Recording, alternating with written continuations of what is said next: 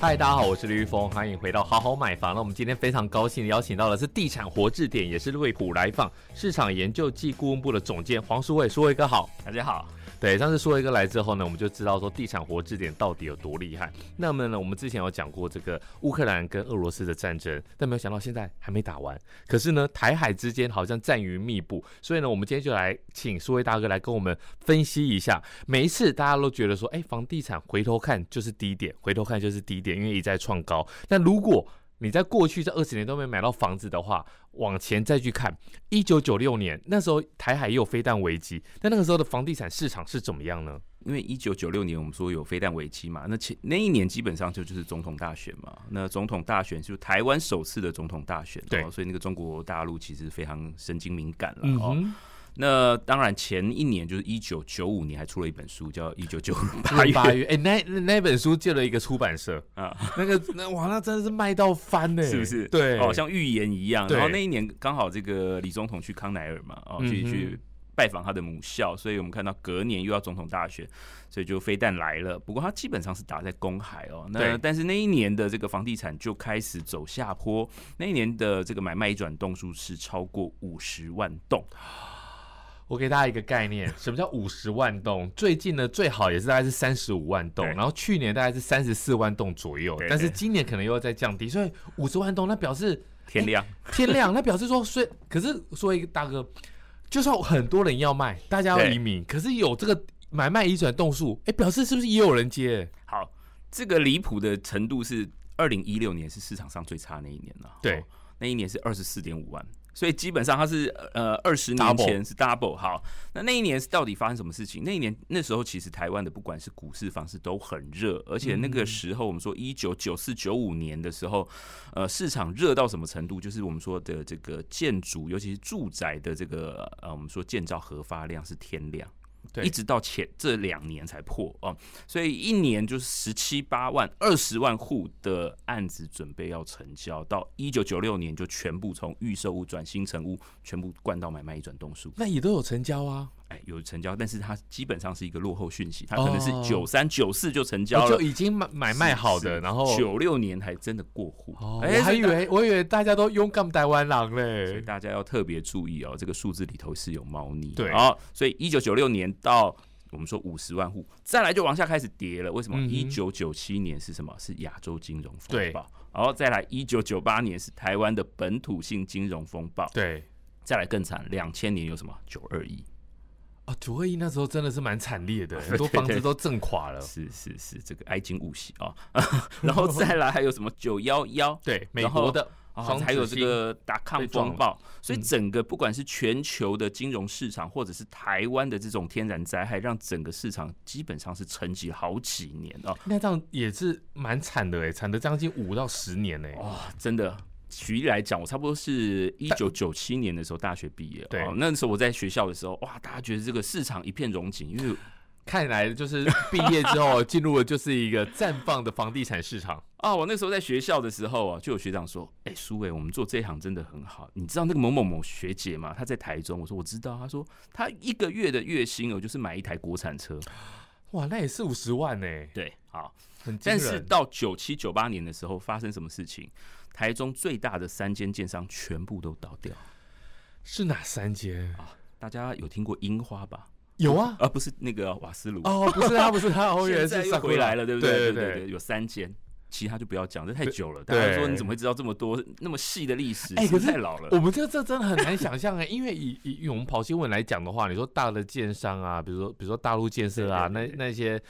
我们都觉得哎、好像是很厉害的，很正常。但是其实台中包括联聚那些，他们的在地建商也都是非常的强大，所以没有想到原来二十年前在台中的当地的建筑市场曾经发生这么惨烈的事。哦，那个是全台湾，台中只是一个比较极端的。我嗯哼们现在讲哦，这个高雄现在所有的超高建筑都是那个时候盖的。我对随便讲，八五大楼哦，八大楼也是命运多舛啊。啊，他们八五大楼的那个建商是不是也不见了？也是对那一波不见，被对洗掉，就是叫东地市对，啊。所以然那后个时候人还跑了。啊，什么长谷大楼、王相集团都是那个时候盖的，是后来建商都不见了。为什么会那么惨？是因为资金真的转不过来吗？哦第一个啊，就是我们说。呃，我们刚刚讲都是政治，都是房市，但是不要忘记哦，这个政治角力或者是市场在这个投资房地产后面一个叫什么？经济实力或者是经济发展轴线的翻转。哦，整个大环境，经济的对大环境，你经济要好，你才有办法买房嘛。好，一九九五九六年的时候，大家说啊，市场很好，那个时候很多人准备要去大陆投资。对记不记得那时候老那个李总统讲过一句话，叫“借借机机用用人”人好，所以我们看到很多大集团就变成在留台湾，前进大陆。对，所以整个发展市场，基本上这二十年来，我们说台湾产业，尤其制造业的空洞化，跟这个事情也有关系。哦，整个一环扣一环，对，所以我们这是这几年会讲说，所谓的这个台商回流、归于返乡，还不是就那个二十年前把钱带去中国大 陆赚了钱，做了投资，变成首富回来对投资的这些人。所以等于说，哦，这是一个脉络。那个时候呢，就是李登辉总统、前总统是喊借机用人，但停不住，所以大家那个鱼还是跑过去了。对那你现在的鲑鱼返乡，就是在那边成长茁壮的。对不，过这也是有幸存者偏差、很多人去也 是也是父也是比母。较辛 苦。对，好，那我们现在讲。现在这一次的这个市场哦，之所以转变的这个值得看的是什么？是美国所谓的晶片法哦案。，晶片法案，好，这晶片法案等于是又上了一道我们说中美贸易战之后的护理哦。是啊，不管是台湾的护国神山，未来他去中国大陆的投资，或者他留在中国大陆的投资，我们看现在韩国骑虎难下那个状况就知道，对是非常可困是难。我觉得韩国的态度反倒是比较明确的、欸你看尹锡悦也不看裴洛 西，战略性的模糊，，对，还有战略性的模糊。那以苏威大哥来讲的话，既然讲到了这晶片法案，那您觉得台积电真的到美国 Arizona 那边去设厂，对长期来讲，台积电是好事吗？当然啦，因为我们看到这个晶片法案，它有五百四十亿的这个补贴了，还有两百对四十亿的这个税负减免哦，这个我觉得它配合它，然后取得一些关键的生产地位或者是这个供应链的位置，我觉得这是必要的。对，这个我们必须讲啦，它会能不能获利，这个是其次哦。所以我们嗯看到去年台积电在找这个地缘政治、找政治经济学的博士， 就是这个原因嘛。对，现在不是制造，不是成本控制，不是技术的问题，其实现在是所谓的政治博弈了。嗯哦，那也会影响到它整个公司的发展，所以中长期来看，它必然会有损伤啦。但是对要维持它在台湾的稳定的这个市场的销量，或者是稳稳定它的这个我们说技术领先的这个地位，嗯，它这个可能是必必然的选择。哦，就是不可以把所有压在一个有地缘政治，好惨哦！我们现在就是在这个地缘政治风险蛮大的一个地方，对，所以我们看到像这个金华饭店总裁潘思亮啊，嗯也也讲嘛，前两天也讲说啊，这个未来三十年，他觉得好像又是一个新的荣景的开始。可是我我我很难想象他是哪里有底气讲这个话哎、我觉得他是觉得说产业选边站这个是必然的现象了嗯哼所以未来外资来台湾的这个投资。短期哦，会因为这个晶片法案的出台，或者是它的这个执行哦，这我们认为说这个中南部这种产业投资哦，嗯或者是高科技来台湾投资的这个趋势是不会变，对所以带领的一些不管是商务需求或者是观光需求的这种底气是不会变了哦对。但是我们说，呃，对于精华跟所谓的一般的商务旅馆或做团客的旅馆还是有差了。 哦，因为清华毕竟还是五星级饭店啊，所以你所以说如果你啊选边站之后有很多的国际客的话，对啦，他们至少说，哎、不太不可能去住一般的商务嘛。对，所以我就认为高端的客源会在，而且会增加。但是相对来讲哦，在过去十年在做陆客团客的这些旅馆，其实会更辛苦。哇，有有一些都已经就是打掉了，然后打给别人去做防疫旅馆，但现在防疫旅馆也没有这个需求，对，所以我看接下来的话，如果能够都跟围绕，还走得通吗？还可以啦，还是可以的，还可以啦，还可以啦了解。好，那我们来继续回到刚刚这个房地产的这个脉络，我们刚才讲到几年，还没讲到二零零三， 二零零三，二零零三那个 SARS 那个那个那个时候的状况是怎么样？二零零三那个时候，基本上我们刚说从两千年、两千零一年，整个市场是一个低谷了哦。对然后再来加上资金外逃的这个现象，嗯哼所以两千零三年的这个市场其实是非常辛苦。再加上我们说有 SARS 哦，那个时候我们记得香港基本上是所谓的负资产对，哦，就是九七之后。哎好多朋友，那不哎是是想到真的很难过。哎、很多的朋友那时候长辈有没有都在九七之前杀进去，对，不认为房价会跌啦。对我记得那个谁，那个阿 B 也是那个时候啊，哦也是杀进哇去很。惨。然后呢，哎、就像苏威大哥讲的，那时候变负资产，他们都有上街去抗议。哎， 他那时候跟我讲一个事情，他说我以为只有做股票、做期货有孖菌扣，啊，房贷是不是有孖菌扣？对对对对对，大哥，你先跟我们讲一下，是为什么房贷会有 margin call？为什么为什么我要去补那个东西啊？我不是拿房子去去抵押贷款吗？但是你的担保品不足的时候，不足额的时候，我就把房子丢给你啊哦啊！对法拍对不就是这个概念吗？但是银行不敢执行法拍啊，对，对不对？因为它执行法拍以后，整个市场会崩更快。哦，那他的债权也是没有办法充分保障受偿，而且对于银行来讲，你看很多法拍，它后面会注记，它取消的原因就是无实意，没有实际的意义啊就，是你拍了拿到的钱，对于你这个填补这个窟窿好像也不够。完全没有意义。他干脆就 hold 住，反正他有钱，他就找资产管那理那公司那来我接们买方为什么一定要补这个钱呢？啊。我那几个朋友都补了啦，但是长远的来看呢，补下去都是好事 啦。对，你说不补的话，就真的跟你法拍真的断头啊！他真哦的移转给他的资产管理公司，这个对也不是不可能，在台湾、在中国大陆、香港都是这样做。那如果说现在台湾好了，我们先讲一个比较很不可能发生的事情好了，比如说亿万分之一，台海真的打起来了，啊那我们现在的房价就是崩跌了。那崩跌的情况之下呢，我们就资不抵抵债。那如果现在银行叫我们要补这个价差，这叫价差吗？跌价损失啦，呃，对啦，有就是可能要补吗？基本上就是担保品这个价值不足了，对然后没办法补出补足你的这个债权啦。那以目前来看哦，的确是如果正常，因为你这个前提太奇怪了，对你说市场崩，但是银行还在，啊，对哦，逻辑错误，市场崩你也不用理它了对。如果打起来的话，今天我早早上才看一个这个德国之声哦，德国之音访问这个乌克兰目前的嗯这个房地市场、房地产市场哦。对，很多这个我们知道，它这个即使是在基辅了哦，它是相对比较高价的这个区域，过去的房价也炒很高哦。房价在这个战前跟目前来讲哦，跌了四成啊，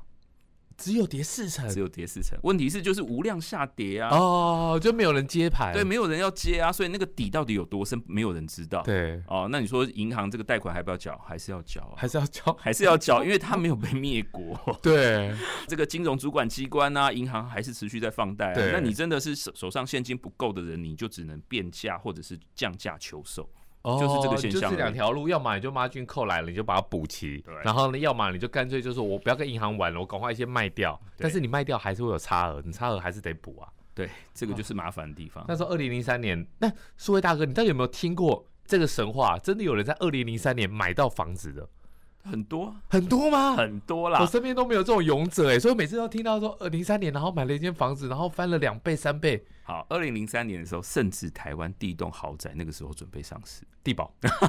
有没有人买？有啊，有啊，我们有媒体同业买六十几耶、一有瓶六十几耶、买几户？媒体同业他最多就买一户，好，六十几，那也很也不贵啊，对啊，，也不贵啊，对不？对？那后来他付得起吗？其实后来可以，后来可以。后来可以。我有认识一个前辈，他是买两户那他买单价是多少？啊，也是六七哦十但是有时候就是涨得快，但是贷款来得更快， 对最后还是付不起啦。不会啊，还是那把它卖他有掉两户要卖掉一户，对他就还是 cover 赚一户啊。，对对哇，那对，大家都好厉害哦。对好，那再来，二零零五年土增税减半，土地增值税减半，那那个时候是不是有一些高端的资产客就涌入啊？基本上这个所谓的土增税减半哦，它是从二零零 三年那个时候，应该是谢长廷当行政院院院长长的时候，后来是他就确定，本来是试行，因为那个时候市场太差了，他们就说、哦啊土增税太贵了啦哦，因为我们知道整个市场来讲哦，交易量没有动之下，很多旧屋它一拿出来卖，基本上哈，你那个土那个土地土增增税值税太对多了，然后甚至是会碰到什么问题，贷款的问题，嗯哼，贷款哦，银行贷款发现说，哎、我真的要法拍的时候不对啊，因为我们还有一个顺序，对不对？银行要法拍的时候发现不对，我的哦先这给个政价府值全部被你增值税先吸走了。对，他觉得这样是不行，所以我们看到土增税先试行减半，两是年之后才完全确定减半。那的确哦，这个是对于整个投资市场，它等于是开始布局，因为我们看到零五年它降税之后，零六年大家就吵说，哎，台湾跟这个香港啊、新加坡那个时候还有所谓的亚太营运中心的一个梦嘛，或 者啊，那个是两千年以前，但是那个时候还认为说台湾基本上在亚洲还有机会。四小龙里头竞争，嗯就是变了在一个枢税纽牛，税负能力上面，其实不是大家这个资产分配或资产避险的一个好的地方，所以那对个时候开始有所谓的降税的议题出现是。他追着追着这个税的问题，零九年这个遗赠税也调降了。对，我我记得那一波就是整个很凶猛哎、那个就是归于返乡了啦。对哦， 那那个时候遗赠税从五十趴掉到十趴。对，哦，因为大家会喊说啊，不对啦，这个我们刚刚讲香港啊、新加坡它都没有遗赠税啦，你这个东西是没有道理的啦。哦，那嗯其实遗赠税我们简单科普一下，是不是就是赠就是遗产？对遗产税跟赠与税因为两那条，对，那个那个时候遗产的部分真的是大家有钱人都会去，甚至就不要当台湾人。那时候其实很多人就是干脆，最近有 一位，不过他说他想当台湾人，对对，没那么简单。 哦啊，我觉得他说说而已，他一定也问过律师的，就是你要抛弃这个中华民国的这个国籍，然后呢，你变新加坡人，你要再回来，其实真的没有那么简单。所以那个时候，其实很多有钱人就是干脆说，我就不要当台湾人，是好，我就我到到欧美去，或者我到新加坡去。那那个时候整个调降下来的情况之下，那是不是很多的豪宅就那个时候起来了？对，那个时候豪宅就很好卖哦。因为什么呢？因为那时候其实台湾会有几个原因啦，第一个就是台 湾哦，大家只讲说我们这遗赠税很贵，对但是没有讲我们的交易所得税非常很低便宜， 对持有税非常便宜， 对尤其是豪宅来讲哦，它其实占这个便宜非常大。嗯，哦，然后另外一个就是贷款上面也有很多的这个优惠条件，甚至是没有受受到限制了哦，所以那个时候基本上资金为什么会进来？第一个就是对于台湾的这个未未来预期，所谓的两千零八年的这个和两岸和平红利有非常大的期待，然后嗯对再来我们刚刚讲归于返乡嘛，有很多这种鼓励措施，或者是这个欢迎他们回来的这些奖励措施，对，所以降税之外哦，我们看到还有很多新的产品，那个时候才有所谓的豪宅啦，对哦或者是有好的商用不动产在信义计划区啊，或者是在其他的这个精华区，所以我们看到那个时候不管是资金条件或者是物件条件都成熟，所以带动那一波的这个涨势是非常凶猛。对，那一波真的是涨得非常多，而且真的让大家看到了这些有钱人、这些豪客的实力。那那个时候其实后来也有也有被踢爆，就是回到地保那时候的贷款啊，你要是有实力的，或是你是用公司来买的话，哎、是可以贷到九成的、哎，呃，最近哦，其实这两年大家喜欢炒一个议题说啊，十家登录礼拜三的时候，谁谁谁又买了豪宅，全这现就是金。我们的 routine 啊，我每一个礼拜三都在那边刷啊。 我觉得啊、这些有钱人去贷款才真有事嘞。 对，他买了哦几个，买了一栋豪宅，然后每个月再弄个三五百万在缴他的房贷，这不对是很怪的一件事情吗？对，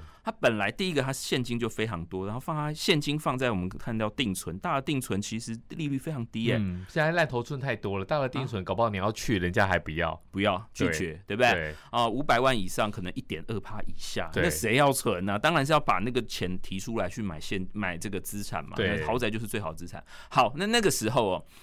的确在市场上有一个比较奇怪的现象是，银行拜托，我就去估过豪宅，那个时候我还在银行上班，嗯我们是拜托这些豪客来贷款。啊、我们也可以赚一点你的利息钱，我们可以做一点你的财富管理呀、我们可以做一些哦其他的这个最主业务要服务也。还有个业绩啦，对呀不然是压力很大，分维红的系压一力点很大关。系，他可能跟你设定五千万或者是两亿的这个贷款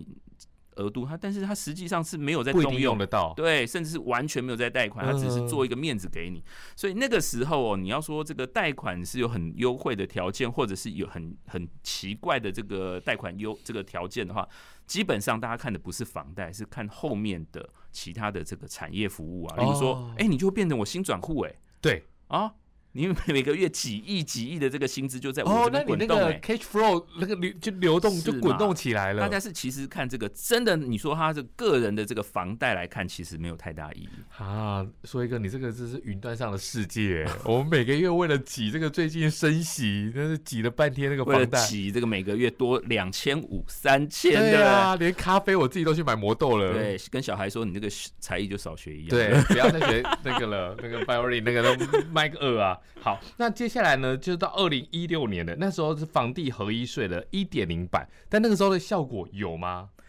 基本上哦，我们说二零一六，它那个房地合一税一月一号上路，它只是压倒骆驼上这个背上的最后一根稻草啦。嗯因为我们看到从二零一四哦，就有所谓的豪宅税、囤房税就。一直打，一直打。对啊，然后更不要讲实价登录，开始就是大家就说啊，实价登录是助涨助主助跌，不对，因为实价登录之前有一个奢侈税，奢侈税开始台湾一个新的市场嗯或者是新的这个课税的纪元叫做实价课税。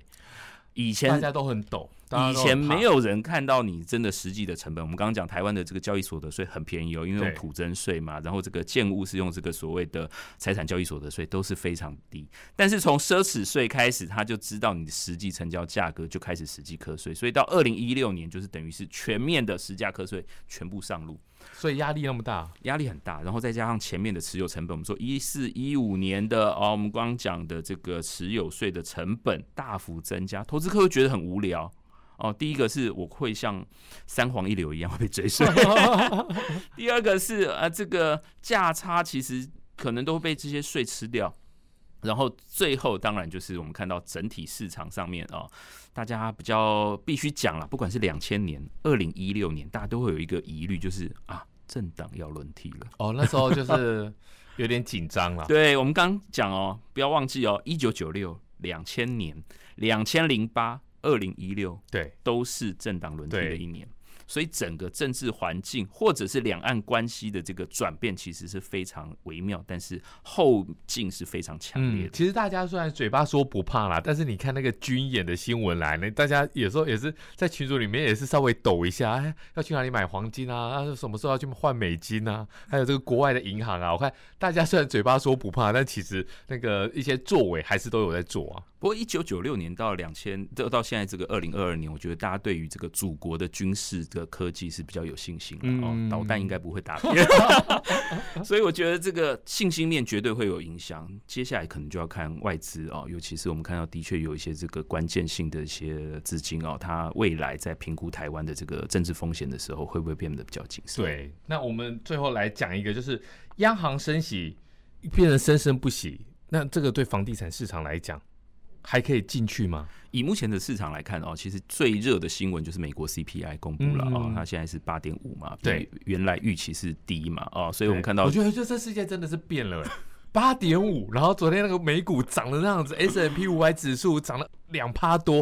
我觉得一切都是没有比较，没有伤害啦。当你前面一个是九点多的时候，你就觉得 哦，八点多好像也还好，就这整个市场就觉得好像是好像朝三暮四了对，哦，每次他说说升息三码，哎，不是四码，对，股市就狂涨，对对对不 对？现在说，哎，这个 CPI 八点五哦，不是八点七，哎，也狂涨，对，就觉得好像好看到高点了。所以基本上、哦，大家对于这个整个金融的这个预期心理，其实已经有充分的准备了。嗯 所以所所谓的你是要说利空出尽，我觉得不尽然啦、至少的在于这个观望或防御的心态，其实大家已经有了。所以我觉得整体来看，即使今年下半年哦，九月、十二月央行应该离监事会议还会再升息了，但是我觉得升息的幅度基本上以目前不管是台湾的这个国内经济疫情的发展或两岸的关系哦，是，我觉得它这个升息幅度应该都不会像一开始第一次三月的时候冲击这么大。那如果不升一码，那上次升半码，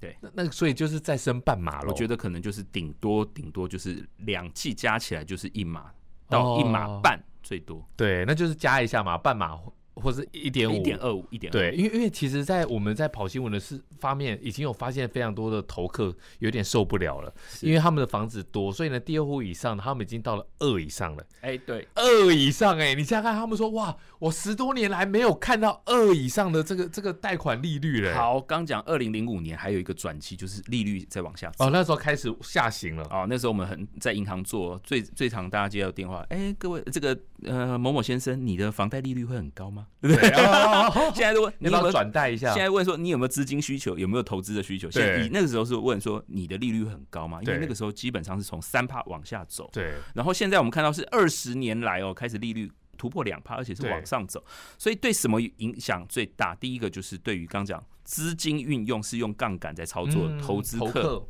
对啊。第二个是什么？其实最大的是建商啦，哦，因为它它量体太大，对啊，而且它的这个利率现在说土嗯建融可能都是二点四帕，甚至在三帕以上哦，而且它的那个时间又很短，所以它的那个压力其实是更大。所以我们认为说，第一道冲击绝对是我们看到现在土地购买已经收收收手的这个建商，然后再来才是我们说这个大型的投资客了。对，大家还是要谨慎这个资金上的运用。好，如果你今天听到最后的话，我们含金量最重最大的来了。那现在就是军演算结束了，但我们想苏慧大哥来分析一下。那么台海的情势稍稍的还是有一点点迷迷啊紧丢。那这个时候，台湾的房地产市场还能不能买？结束了吗？他不是说常态化， 他刚刚常态化看到我心都凉了。哦那怎么办呢？买不买呢？以目前来房价看，还是没有什么没有什么波动啊，没有还是什么没怎么松动下来啊。现在基本上就是价量背离了。哦我对们看到这个量的部分其实跌很凶，尤其中古屋的部分，然后可能一个月五月是跌七点七趴，然后六月已经跌到十五趴，然后七月可能是近五年最惨的七月了，然后再来又是鬼月，可能又超过两成以上。我们认为说市场的的确是在调整，但是以目前呢、哦我们刚讲到前面中断的这个晶片法案，如果哦。如果我们选对边的话，如果中共或者是台湾还有这个美国三方，大家都有一个共识，在这个呃紧绷的这个状态之下，不要擦枪走火的话，我认为从明年开始，市场上还是会开始逐渐回温。哦，所以现在虽然很糟，但是可以开始进去看。现在对溢价空间最大。对，溢价空间最大，但也不要那么着急。如果你找到适合的，那就在年底左右的时候买。那你到明年或许还有回春的机会。对了解。好，那今天谢谢地产活字典。那我们下一集，下一集还是舒卫哥哦，所以下一集一定要持续锁定。拜拜。